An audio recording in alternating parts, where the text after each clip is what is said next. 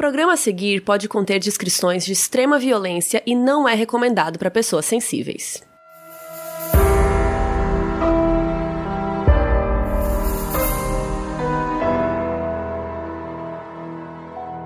E aí, gente, tá começando mais um episódio. O de hoje é maior, como a gente prometeu. É, gente, acabou que a gente conseguiu contar a história em menos tempo, então o episódio não ficou tão grande quanto a gente esperava e quanto a gente sabe que vocês gostam, mas é isso. A gente conseguiu contar a história em menos tempo, então é o que temos para hoje. Sim, agora toda quarta-feira a gente vai ter um episódio sobre alguma série ou um filme e na sexta um episódio grande sobre um caso, realmente uma coisa mais super pesquisada.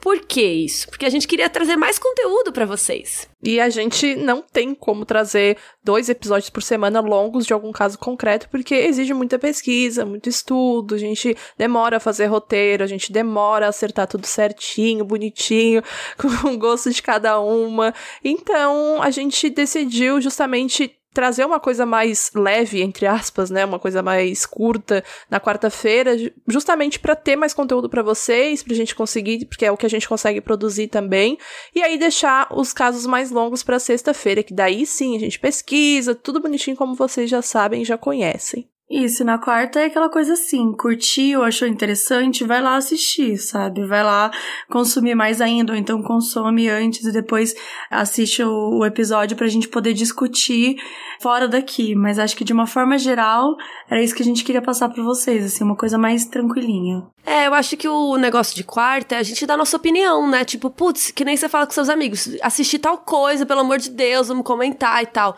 O objetivo isso. de quarta não é contar o caso e tal. O objetivo é que vocês assistam e aí a gente comente junto sobre o que a gente achou do episódio. Se vocês acharem que tem algum caso que a gente comentar na quarta que vale um episódio gigantão, aí vocês comentem, mandem e-mail pra gente, moduspod.gmail.com ou nas nossas redes sociais, né, que é moduspod. Entra lá e fala, putz, a gente queria muito um caso grande, explicado melhor, por exemplo, dessa semana. Ah, queríamos que vocês contassem tudo da vida do Luca Magnota. Beleza. Aí a gente pega a gente e senta, senta o bundão lá e vamos pesquisar a vida inteira da pessoa. Agora, não é o objetivo dos episódios de quarta, só para vocês entenderem melhor a nossa ideia. Por exemplo, Starcase é um episódio que veio de uma série, né? Que a gente fez sobre o Michael Peterson, uhum. mas a gente fez toda uma pesquisa, eu li dois livros. É muito diferente o tipo de pesquisa que a gente faz, demora muito, e é por isso que a gente teve essa ideia de dar uma quebradinha com os episódios mais de boa na quarta. E hoje, de novo, a gente quer indicar uma causa, né, para quem puder ajudar agora nessa quarentena. Lembrando que a quem quiser puder ajudar com qualquer quantia, e se você não puder, você pode divulgar. O projeto de hoje é o apoio permanente para famílias negras e periféricas no enfrentamento ao genocídio pelo Covid-19 da Uniafro Brasil. Nas palavras deles, Exigimos participar das decisões econômicas que possam assegurar emprego e renda digna ao povo preto e periférico. Mas enquanto lutamos por direitos, não podemos ver as nossas e os nossos passando fome ou sem condições mínimas de atravessar esse período de pandemia. Nós vamos deixar o link da vaquinha do site deles, que presta conta de tudo, para que vocês possam acompanhar também. Então entra lá no nosso Twitter, vai ter o link, aqui também vai ter o link. Então se você doar, conta pra gente, a gente quer saber. E compartilhem também, que quem quiser ajudar pode também. O episódio de hoje é o Assassino do Snapchat, que é o nome que foi dado ao caso de duas meninas, Abigail Williams e Libert German, Abby e Libby, de 13 e 14 anos, que desapareceram em uma trilha desativada de trem numa zona rural perto de Delphi, Indiana, nos Estados Unidos, no dia 13 de fevereiro de 2017. Esse local é chamado de High Bridge e, apesar de ser afastado, ele tinha sido transformado num lugar meio de turismo da região. Então todo mundo ia lá pescar, fazer piquenique, fazer trilha.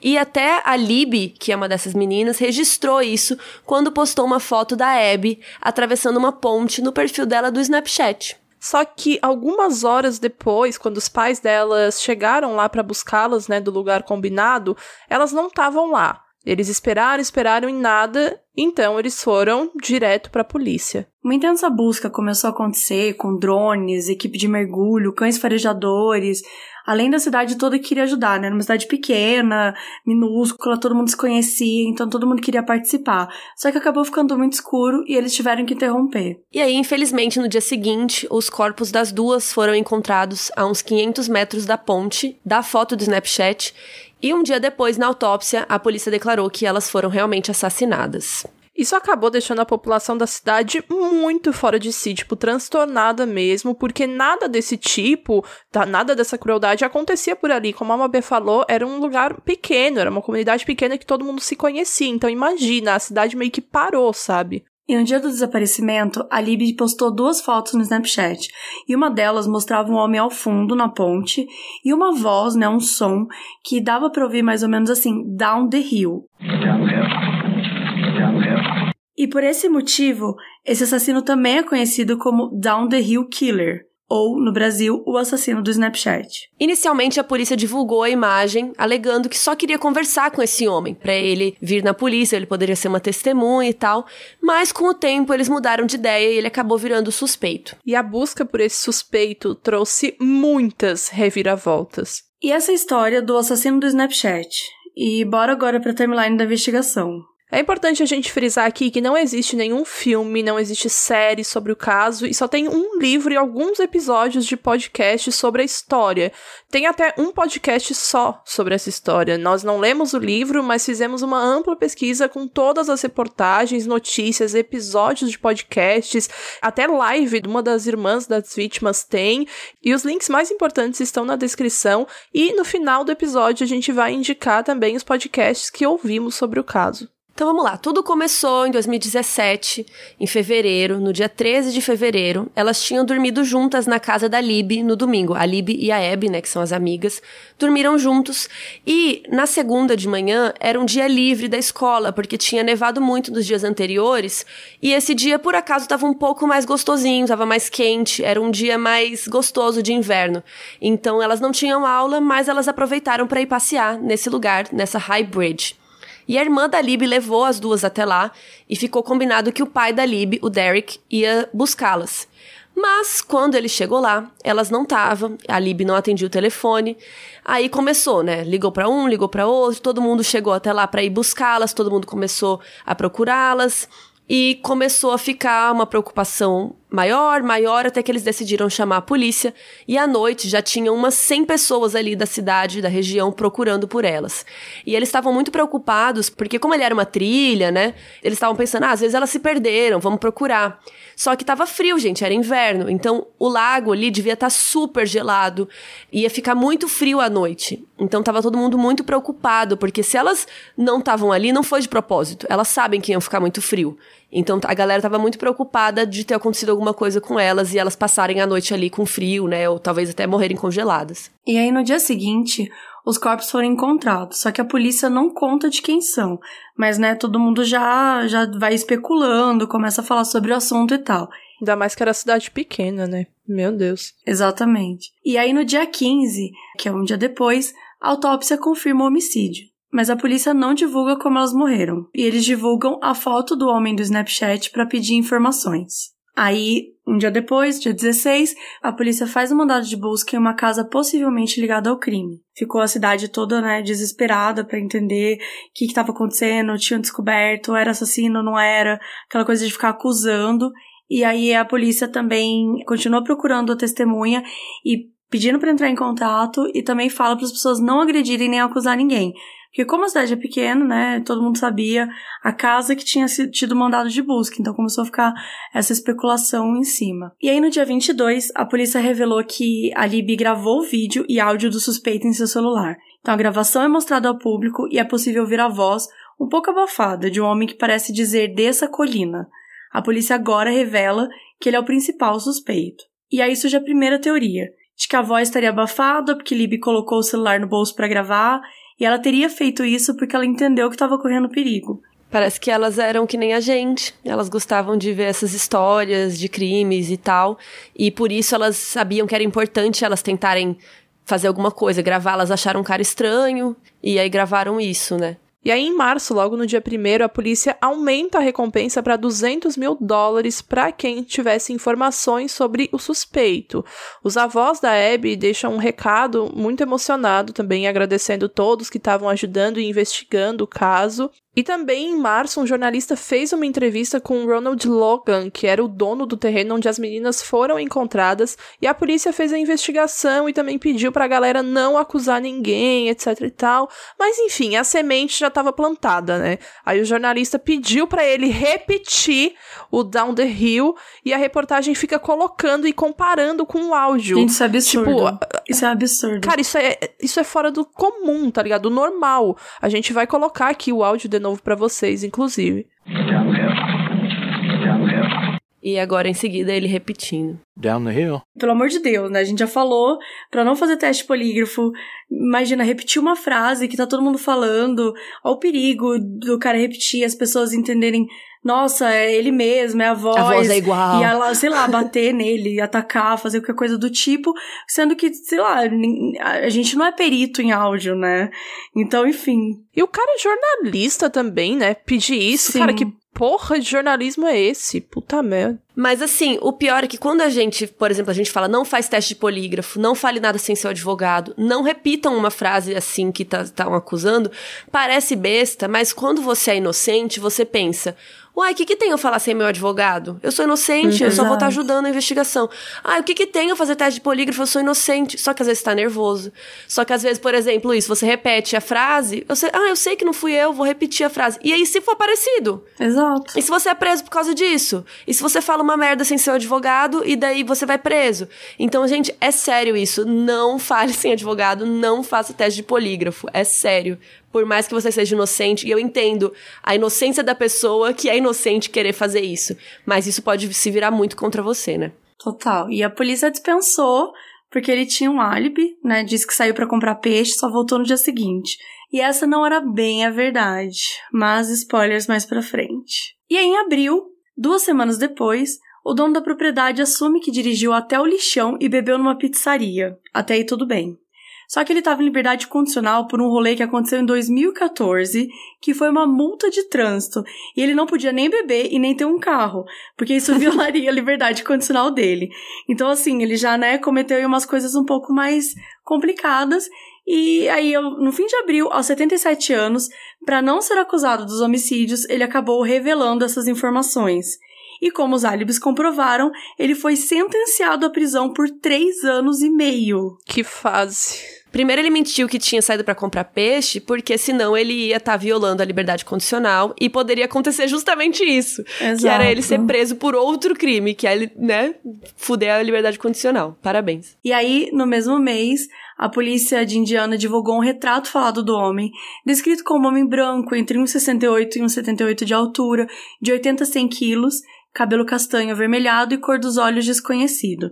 A gente vai colocar o link do retrato falado aqui também. Aí as famílias anunciam um plano de criar um ginásio esportivo em homenagem a essas meninas. Então nada acontece por três meses, e aí em julho acontece o treino de softball em homenagem a elas, e o lucro desse torneio seria né, utilizado para a construção futura de um ginásio. Depois de julho, nada acontece por dois meses, e aí lá em setembro, a polícia do Colorado prende um homem chamado Daniel Nations por um problema na licença com o carro. Mas guardem esse nome que ele vai ser importante. Aparentemente, a descrição dele batia com uma outra história, um acusado de ameaçar pessoas com um machado. Olha a pessoa, o iluminado. Em trilhas. é. é. Aí a polícia afirma que ele pode sim estar ligado aos crimes de Delphi.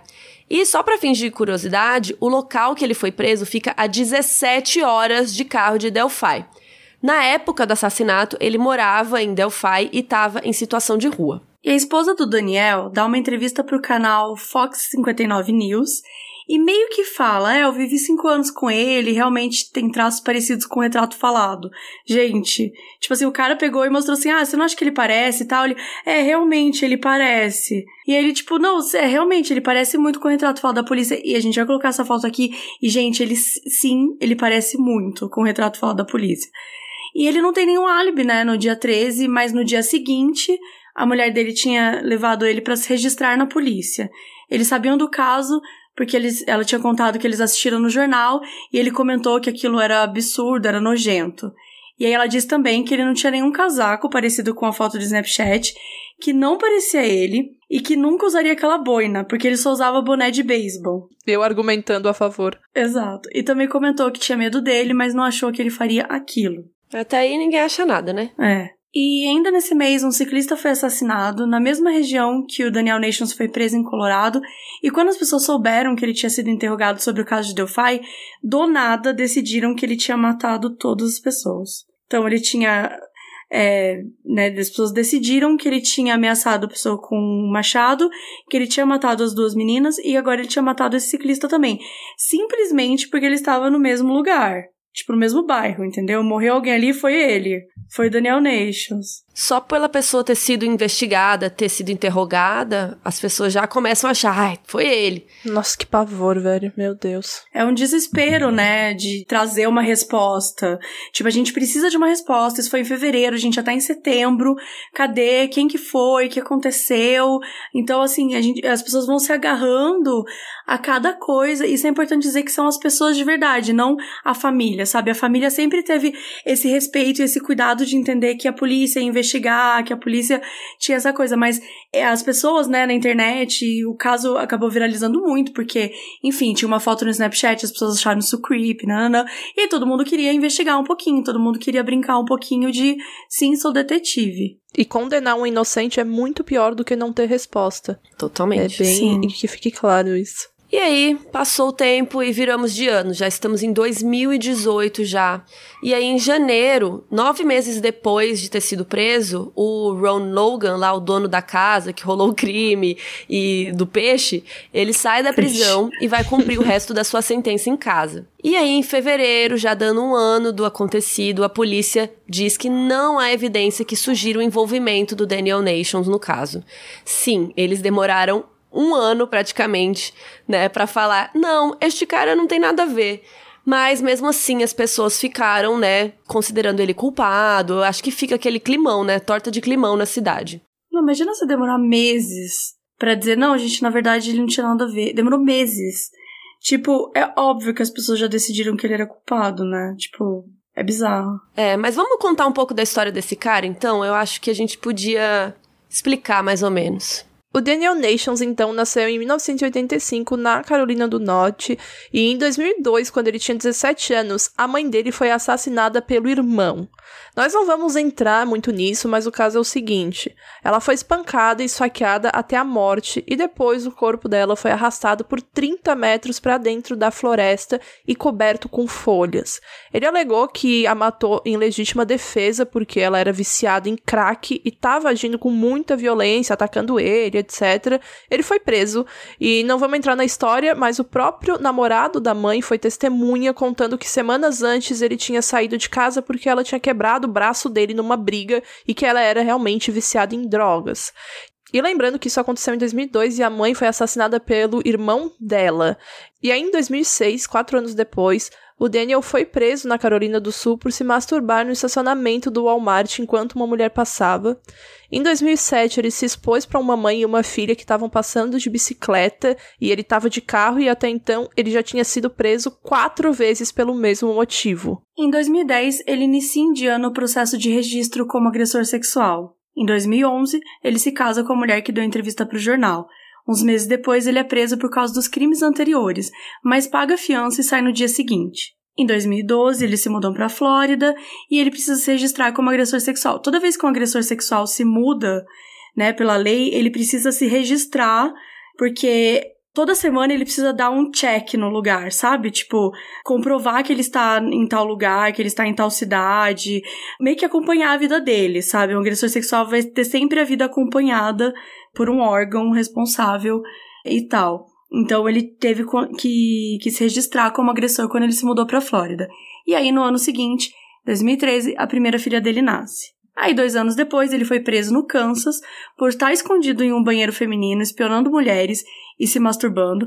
E uns meses depois, foi preso por violência doméstica. Quem poderia imaginar? E aí, no fim do ano, a esposa dele, a que tinha dado entrevista lá, conseguiu uma ordem de proteção contra ele. Mas ele é preso de novo porque ele não respeitou essa ordem de proteção. Inclusive, invadiu a casa dela e tudo mais. E aí, um ano depois, Ele foi preso dirigindo com licença vencida e encontraram maconha dentro do carro. Ele também se declara culpado pela acusação da violência doméstica e consegue uma sentença de 270 dias só por ter desrespeitado a ordem de restrição. E em 2017, ele estava morando na rua. E como que ele conseguiu provar isso na época?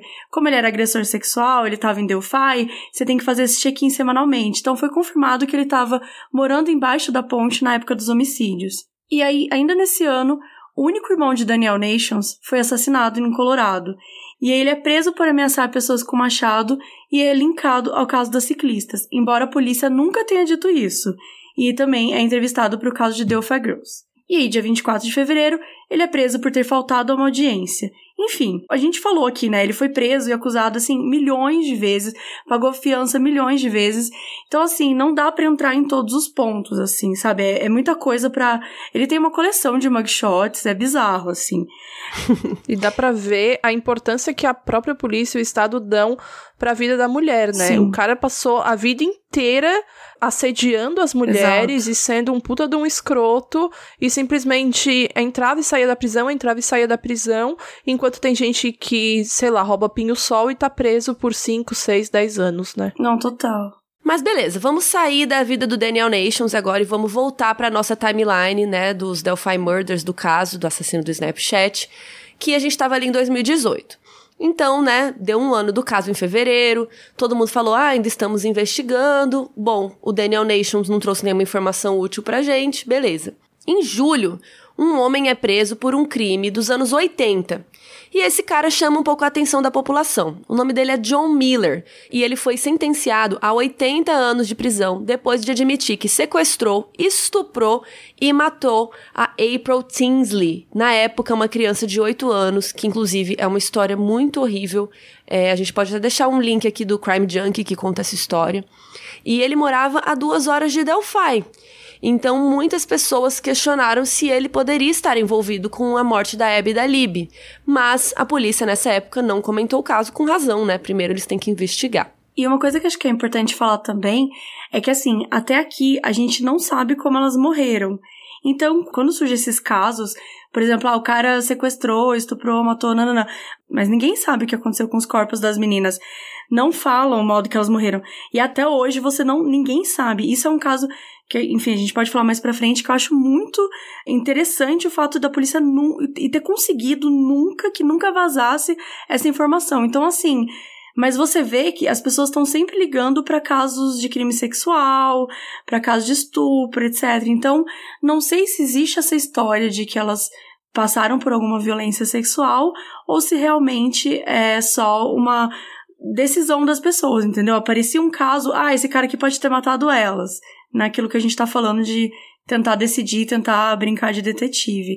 Só que uma coisa é você, sei lá, pegar um Daniel Nations que, tipo, estava lá na época, tem um, um, histórico estranho, e outra coisa, tipo assim, o cara surgir do nada, ele mora duas horas, e aí você decidir que ele pode ter matado as duas meninas. Tipo assim, qual é a ligação, né? Assim, mas tem ligação, eu acho. Não necessariamente esse cara, mas eu acho que sim, se a gente prende um assassino que matou uma criança de 8 anos a duas horas da cidade, eu acho digno sim a polícia ir lá questionar se ele tem a ver com o caso ou não. Ah, com certeza, digno e questionar, eu também acho que é, até porque é cidade pequena ali, né, como eles falaram, então a probabilidade dele não ser de lá também é grande. Sim, sim. Mas, assim, quando os crimes parecidos ocorrem perto, ou até num raio maior mesmo, aquele de 17 horas, por exemplo, uma cidade de 17 mano. horas de lá. Sim. É, gente, eu acho que, que tem que, que investigar total, assim. Ainda mais que nos Estados Unidos tem esse negócio de cada um tem a sua, seu jeito, né, suas leis, as suas coisas, tudo, e eu lembro só do Andrew Cunanan, sabe, com isso tudo, que a polícia do GLA tinha que falar com a polícia de não sei aonde para entrarem num consenso, então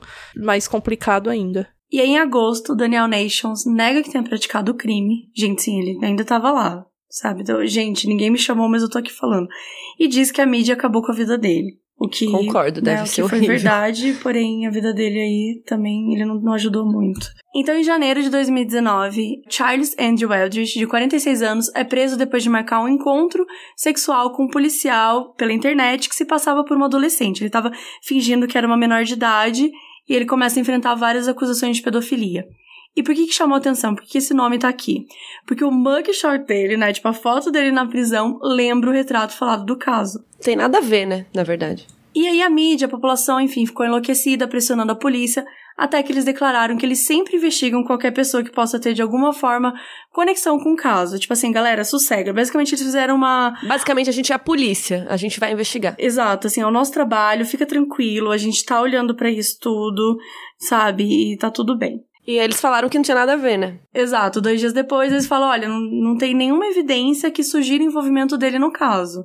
Então dessa vez ele já não demorou é, 100 mil anos, que nem com o Daniel Nations, para poder falar que ele não tinha nada a ver. Ele falou logo e tal. E aí, no mês seguinte, no dia 13 né, de fevereiro de 2019, no aniversário de dois anos do assassinato das meninas, as autoridades de novo vieram a público prometer que ainda estavam trabalhando com muito afinco no caso. Eles declararam que, em memória da Lib e da Abby, eles continuarão investigando.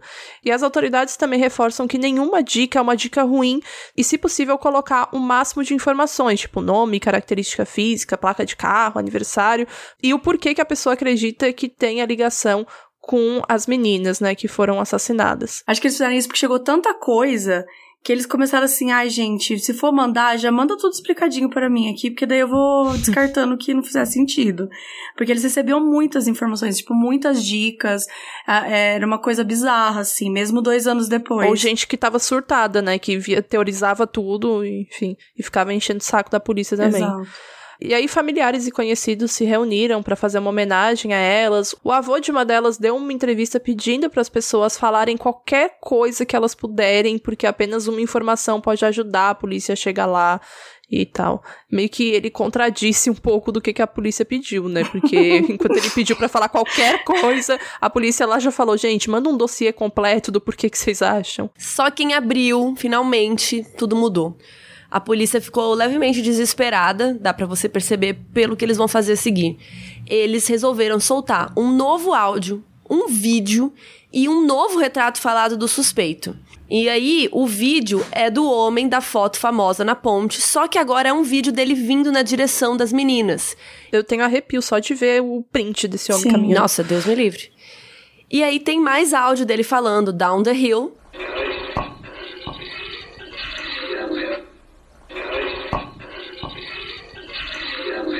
Só que agora eles divulgam um retrato falado um pouco mais jovem. Eles falam que acreditam que essa pessoa mora ou morou em Delphi.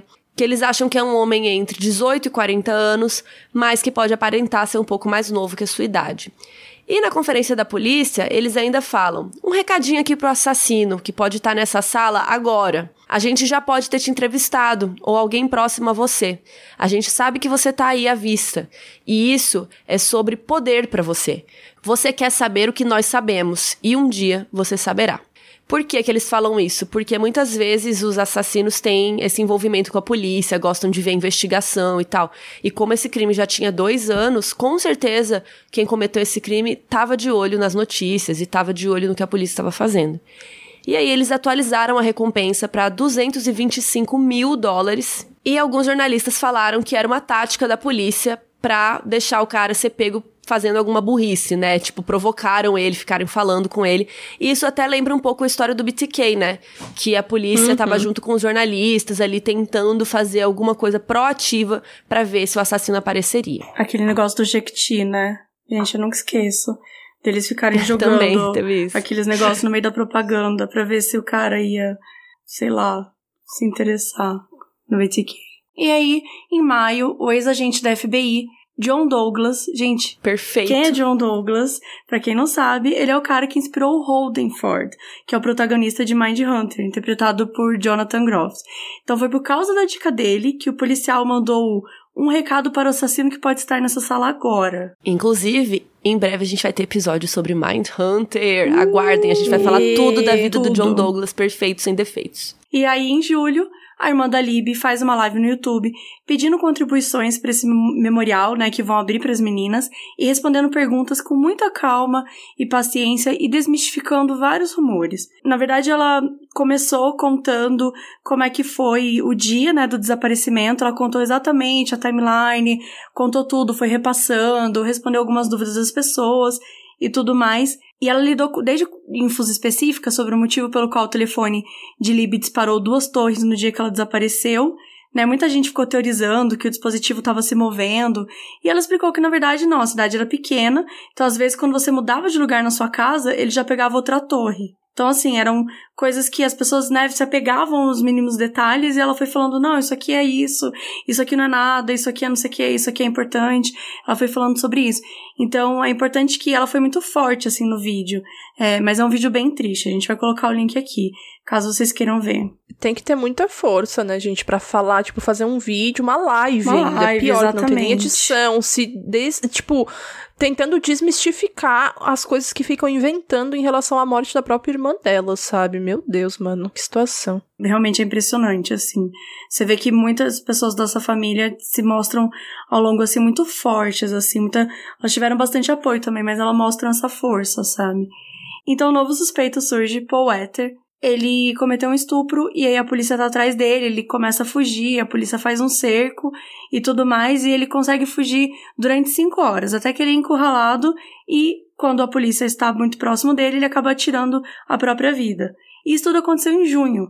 Só que só um mês depois que a polícia admitiu que em algum momento da investigação eles chegaram a olhar para ele. E aí, em setembro, a polícia pede para pararem de postar imagens comparando pessoas com um retrato falado, que era para denunciar e não ficar viralizando e acusando inocentes. Imagina, a gente, gente, acabou de falar no Don't Fuck With Cats, né, sobre as consequências de acusar uma pessoa inocente e que muitas vezes, né, na maioria das vezes, não tá preparada para receber essa onda de ódio e sede de vingança das outras pessoas que Mas fazem imagina, juízo se de valor. por acaso você é levemente parecido com um retrato falado, que horror. Exatamente, mano, exatamente. Isso é muito complicado, sabe? Pegar e falar, olha, vi uma pessoa bem parecida e jogar, sei lá, num grupo com 5 mil pessoas e aí ficarem surtando em cima de uma pessoa que você nem sabe, não sabe nada da vida dela, só acha ela parecida com um suspeito, tá ligado? Tudo bem, todo mundo sabe, nossa, você é super do bem, você quer fazer justiça para as meninas que foram assassinadas, para a família que ficou desolada aqui, mas esse não é o jeito, né? Existe uma legislação por causa disso. Sim.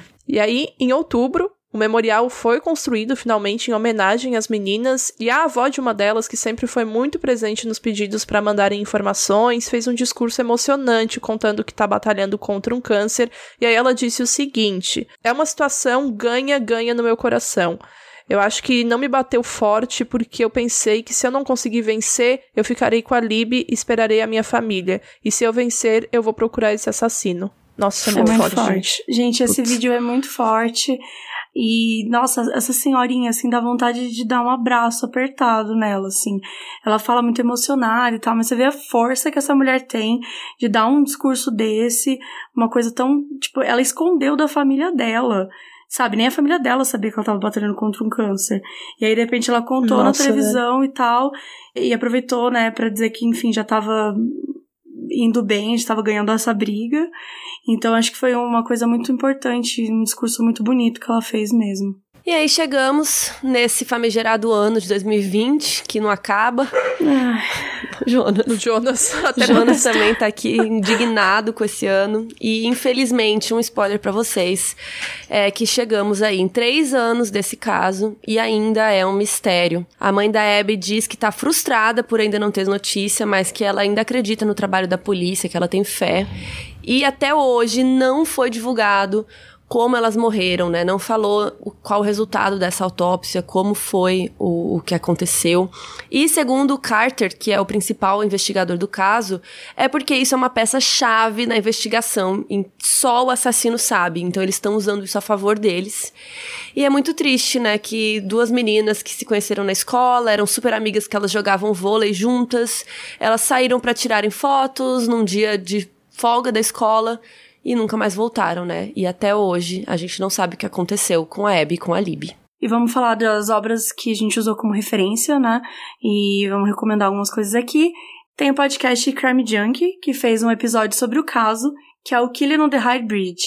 Depois elas fizeram um segundo episódio, o episódio se chama Update Killer on the High Bridge. A Ashley Flowers, do Crime Junkie, ela foi no podcast The Murder Squad e falaram das atualizações do caso. E também tem um podcast só desse caso que chama Down the Hill. Então ele é interessante porque ele tem bastante entrevistas com as pessoas envolvidas, com a família, com detetives, etc. É o caso Evandro deles. É, não é tão grande quanto o caso Evandro, mas o Down the Hill é interessante que ele é um pouco mais. Ele não foca só em contar, tipo, que nem a gente contou aqui hoje, né? A gente contou direto ao ponto. Imagina, entrevista, né? Eles têm entrevista, eles falam com a irmã dela, ela conta, ah, eu fui levar elas lá no parque e tal. Então é uma parada muito mais jornalística, eu acho até, assim, sabe? Uhum, Tem bastante uhum. entrevista, é bem interessante esse podcast, também muito triste, mas também bem interessante. E também é, esses episódios aí do Crime Junk e do Murder Squad são bem legais também para entender mais sobre o caso. E acho que é isso, né, gente? Ficamos por aqui. Eu acho que é a primeira vez que a gente fala de um caso não solucionado, né, Gurias? É muito triste, né, falar do que não foi resolvido. Mas esse é um caso que ficou muito conhecido aqui no Brasil por causa de uma thread no Twitter, eu acho. E daí depois ele foi se espalhando mais e tal. Mas lá nos Estados Unidos foi bem chocante e é bem conhecido, assim, lá nos Estados Unidos. É porque é recente, né? Faz três anos. É, e quando aconteceu eu fiquei obcecada. Meu Deus do céu, velho. Eu lembro que eu vi sobre isso nos comentários da Kendall Ray ainda. E depois teve a thread, o pessoal aqui começou também a a ficar fazendo conjectura sobre o assassinato. Vamos torcer para que a polícia encontre alguma coisa, algum suspeito, alguma informação que possa resolver esse caso e a gente manda aí nossas boas energias para a família da Abby e da Lib. E é isso, um beijo, gente. Não se esqueçam de acompanhar o Modus também nas redes, moduspod, em todas elas, Instagram, Twitter, e esperamos vocês no próximo episódio.